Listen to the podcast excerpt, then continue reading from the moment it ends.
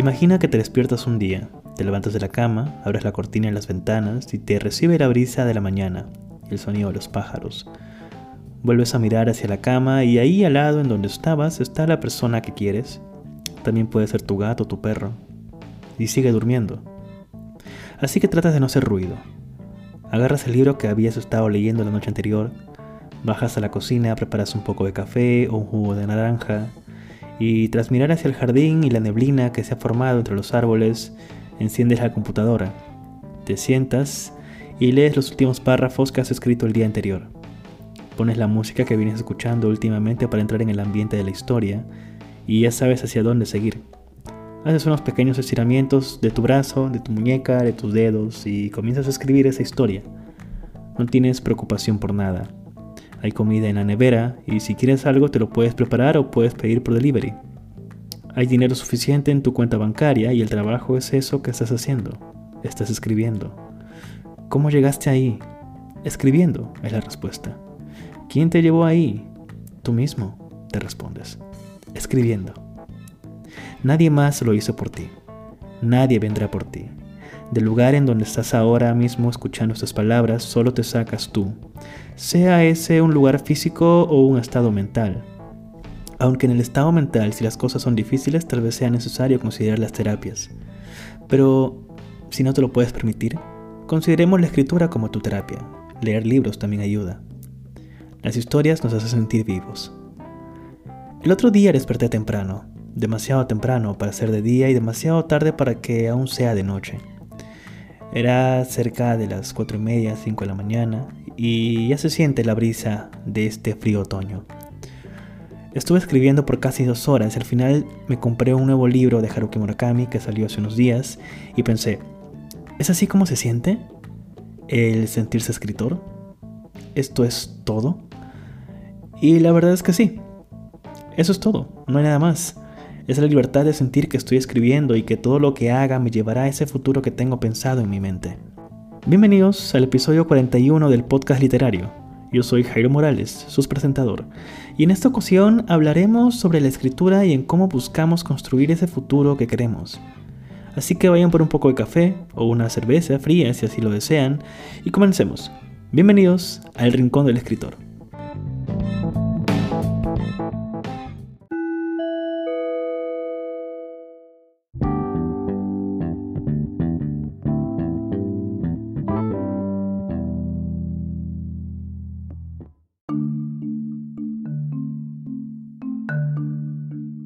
Hace unos días volvimos a ver con Stephanie este musical que narra la vida de uno de los padres fundadores de Norteamérica. Se llama Hamilton. Si no me equivoco, se estrenó en Broadway en el 2016 y desde entonces ha sido un fenómeno que ha revolucionado la manera en la que se cuentan historias en musicales y también la manera en la que se abordan temas históricos a través de la música de hip hop.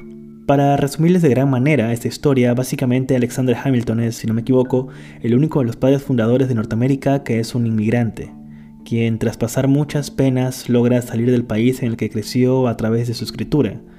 Escribía de lo que sucedía y de todo lo que pasaba, de todo lo que veía y también de todo lo que escuchaba. Así le consiguieron dinero y llegó a parar a Nueva York, en donde se dedicó a estudiar y poco a poco comenzó a formar parte de la revolución que liberaría Norteamérica de los británicos. Es una historia realmente fascinante, la cual pueden ver ahora mismo en Disney Plus, Hace poco añadieron los subtítulos en español, así que es una gran oportunidad para verla si es que no lo han hecho. Y si lo han visto, pues vuelvan a verla. Pero les cuento todo esto para enfocarme en las ansias que tenía este personaje real que tenía para escribir. Por supuesto, su vida como secretario del Tesoro de Estados Unidos es algo muy aparte. Pero al final de cuentas, ser un escritor. A lo largo del musical se repite dos frases que se han quedado grabadas en mi mente. La primera es, hay un millón de cosas que no he hecho, solo esperen. Y la segunda frase es, ¿por qué escribes como si te estuvieras quedando sin tiempo? Al menos en mi caso, estas frases provocan una catarsis tan grande que generalmente termino llorando. Me sorprende demasiado la capacidad que tiene el arte de conmovernos y de hacernos sentir capaces de lograr hasta lo imposible. Eso es lo que siento escuchando estas canciones, mirando el musical una y otra vez. La historia de alguien que se construyó un camino y una carrera a raíz de escribir. Escribió su salida, escribió su futuro, escribió su camino, es inmensamente liberador darse cuenta que de pronto uno está escribiendo más seguido.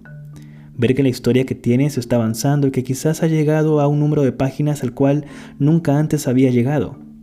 La frase de tengo un millón de cosas que hacer, solo esperen, es parte de las ansiedades que cuentan todos los escritores que comenzamos. Hace 10 años me preguntaba qué es lo que tengo que esperar y ahora mismo, 10 años más sabio, sé que lo que se tiene que esperar es la experiencia la madurez que viene con el paso del tiempo. La paciencia es una virtud, pero esperar puede ser lo más violento que nos pueda tocar hacer, porque muchas veces destruye nuestra confianza en nosotros mismos, en lo que escribimos. Pero es verdad lo que dicen. Al final del túnel sí hay una luz, al final de la lluvia siempre sale el sol. Aunque, para serle honestos, a mí nunca me molestó la lluvia, y nunca me gustó esa frase. Yo siempre he pensado que prefiero bailar bajo la lluvia y disfrutar del momento a esperar a que salga el sol.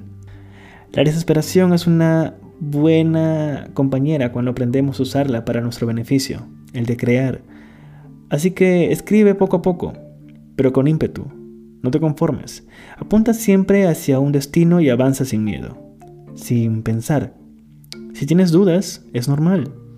Vas a tener que seguir avanzando mientras esperas, pero lo más importante, y algo que repito en casi todos los episodios últimamente, es que vas a tener que escribir y no hay otra manera de llegar a donde quieres llegar. Lo que tienes que hacer es sentarte delante de la página en blanco y poner una palabra tras otra, hasta formar una oración, hasta formar un párrafo, hasta llenar una página, un capítulo y eventualmente un libro.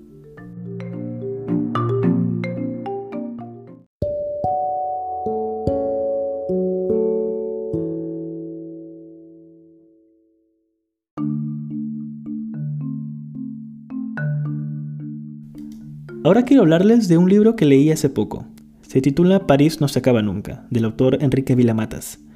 Es un libro que se lee bastante rápido, sobre todo si estás buscando alguna manera de encontrarte con ese camino del ser escritor o escritora. Y aquí les leo la sinopsis. Ser joven en París en los años 70 y escribir una primera novela en una buhardilla alquilada a Marguerite Duras en la Rue Saint-Benoît es un, es un aprendizaje tan literario que parece inventado. Volver décadas después y, retratar a un aprendiz de escritor en un permanente estado de desesperación impostada que imita a sus ídolos literarios en los cafés, convierte a esta novela iniciática en un homenaje a la desilusión y la esperanza de los años de juventud. El joven Enrique Villamatas pasea por el barrio Saint-Germain, fingiendo ser un escritor maldito. Espía la vida, de, la vida bohemia de sus amigos artistas y escucha desconcertado los consejos de su casera en un francés superior que no entiende mientras se respire de la poesía y de la felicidad de la escritura imaginaria. El relato autobiográfico de sus primeros pasos literarios nos invita a adentrarnos en uno de innumerables pasajes parisinos como quien entra, con la elegancia y la naturalidad de su prosa más irónica, en la vida de un escritor que no se acaba nunca. Y esa sería la sinopsis. Bastante interesante, ¿no creen? La razón por la cual tuve este libro a mi lado durante mucho tiempo fue por algo que me pasa y no sé si a ustedes también. Y es que por alguna razón que desconozco, o quizás sí, pero lo quiero ignorar, por alguna razón que desconozco, entre comillas, París sigue siendo ese lugar en el cual me gustaría estar para escribir alguna novela. Bueno, si tú también sentiste eso en algún momento, Vila Matas lo aborda en este libro que se podría decir es autobiográfico en todo sentido. Los que me siguen en Instagram puede que hayan leído mis observaciones al respecto de este libro, y la verdad es que en sus páginas encontrarán las ansiedades y desesperaciones de todo joven escritor de toda aquella persona que está empezando a aprender a escribir. Es un libro que enseña y sacude, sobre todo si se está empezando a escribir. Porque desde el comienzo te dice que a diferencia de Ernest Hemingway, Mata se la pasaba fatal, con un poco de dinero y con hambre, pero de todos modos es un libro que se podía decir que va de la mano con el París era una fiesta de Hemingway. Volviendo al tema, con París no se acaba nunca, uno se va a encontrar como escritor. Sucede que hay algo mágico en la ciudad de las luces y todo lo que tiene que ver con el arte. Con Stephanie estuvimos nada más que cuatro días en París y fueron suficientes para que por el resto de días ocupara mi mente con la esencia, el arte y por supuesto los sonidos de una ciudad como esa. Recuerdo que pasamos por el café en donde filmaron la película de Amélie, camino al Montmartre, subiendo por calles empinadas y llegando a escaleras altas para subir a la basílica de Sacré-Cœur Lo recuerdo todo y espero poder escribir algún día sobre esas pocas horas en donde París fue el centro de nosotros. Quizás esa sea la razón por la cual tenía ganas de leer este libro de Vilamatas. Y quizás también para ustedes buscan leer estos libros que les acerquen mucho más a ese arte, a esa sensibilidad que siempre encontramos en lo que leemos, en lo que vemos o en lo que escuchamos. Así que si estás buscando algo de literatura que enseñe y guíe, París no se acaba nunca es una buena opción.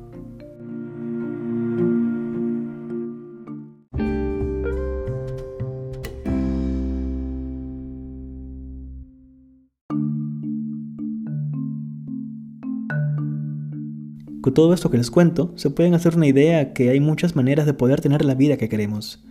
Hace poco, mientras me distraía en TikTok, no sé por qué lo digo orgulloso, pero me, distraía en TikTok, encontré un video que me decía que quizás la felicidad era dejar ir la idea de lo que queríamos tener en, a esta edad y comenzar a aceptar lo que teníamos y en donde estábamos.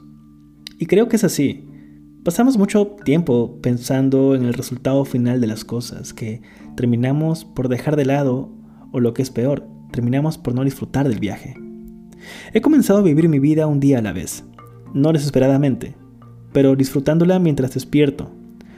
Preparo café, escribo hacia ese destino, hacia esa vida, esa persona que deseo ser. Pero también disfrutando de la persona que soy ahora, la vida que tengo y el presente en el que me encuentro. Si algo nos ha mostrado esta pandemia mundial es que hay diversos caminos y motivos para poder ser lo que queremos ser. Tan solo hay que aprender a tener paciencia y seguir adelante con lo que sea que tengamos delante nuestro. Ahora, para terminar este segmento, quiero recomendarles algunos libros que tuve la suerte de compartir esta semana en algunas historias de Instagram. Le pedí a las personas que me dijeran en una palabra cómo era que se sentían y yo intentaría recomendarles un libro o dos que les ayudara a seguir sintiendo eso o quizás lo contrario. Y estas fueron las respuestas y sus respectivas recomendaciones. Alguien me escribió diciendo que se sentía cuentista. Mi recomendación fueron los cuentos de Ernest Hemingway y los cuentos de Julio Ramón Ribeiro. Hay mucho que aprender en esos cuentos, de ambos. Cuando me dijeron que alguien se sentía en paz, recomendé dos libros. ¿Qué vas a hacer con el resto de tu vida? de Laura Ferrero y Lágrimas en la lluvia de Rosa Montero. Me acabo de dar cuenta que ambas autoras son españolas y bueno, tienen muy buena literatura. Cuando me dijeron que sentían melancolía, recomendé Sauce Ciego Mujer Dormía de Haruki Murakami en caso deseen seguir sintiendo la melancolía.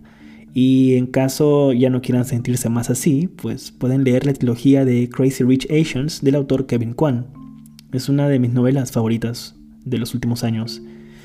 Cuando me dijeron que se sentían abrumada por la coyuntura que estamos, recomendé el libro Neverwhere de Neil Gaiman. La fantasía que maneja Gaiman siempre es perfecta. Cuando me dijeron que se sentían desconcertados, recomendé Crónicas Marcianas de Ray Bradbury. Es un libro que de alguna forma u otra te jala hacia el suelo, pero te cuenta la historia de la humanidad de una manera totalmente fascinante. Bradbury siempre fue un humanista y, y la manera en la que narra sus historias son muy bellas. Cuando me dijeron que se sentían ansiosos, recomendé dos libros de Rupi Kaur. Bueno, los dos libros que ella tiene son Milk and Honey y Sun and Her Flowers. No sé los títulos en español, sé que son títulos largos y que creo que los tradujo la poeta Elvira Sastre. Cuando me dijeron que se sentían sin objetos claros, recomendé Objetos Frágiles de Neil Gaiman. Este libro es muy especial para mí, de hecho aún tengo la copia en algún lugar de las cajas llenas de libros que tengo. Eh, fue el primer libro de Gaiman que leí, tenía 18 años, 17 años más o menos. Y es un libro de cuentos lleno de muchas cosas, pequeños poemas, eh, cuentos de fantasía, cuentos de alguien que intenta escribir y cosas así. Son, es, hay algo en este libro de Gaiman que me dijo que yo también podía ser escritor y eso es lo que hago ahora. Cuando me dijeron que no sentían nada específicamente, pero sí escuchaban mucha música japonesa, recomendé el libro de La Dependiente de Sayaka Murata.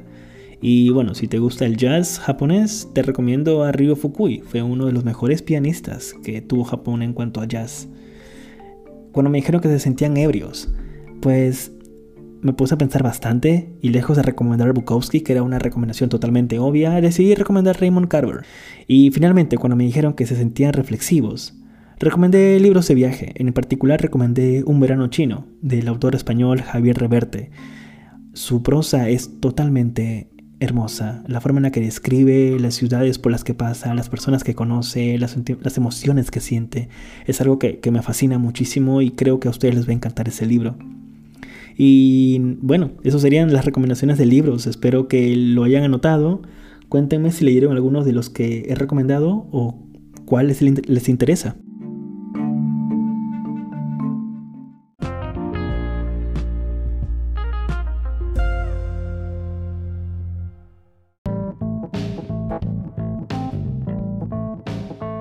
Y eso sería todo en este episodio del podcast. Espero que les haya gustado y hayan encontrado un poco de paz y orden en lo que sea que se encuentren trabajando.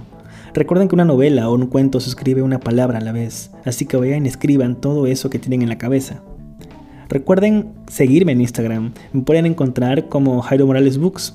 Pueden escribirme y contarme qué les ha parecido el episodio de hoy y qué libros están leyendo. También me pueden contar si desean que hable de algún escritor o algún libro en particular. Puedo hacer alguna investigación y podemos hablar de eso en el podcast. Yo soy Jairo Morales y esto ha sido El Rincón del Escritor. Nos vemos en el próximo episodio. Chao.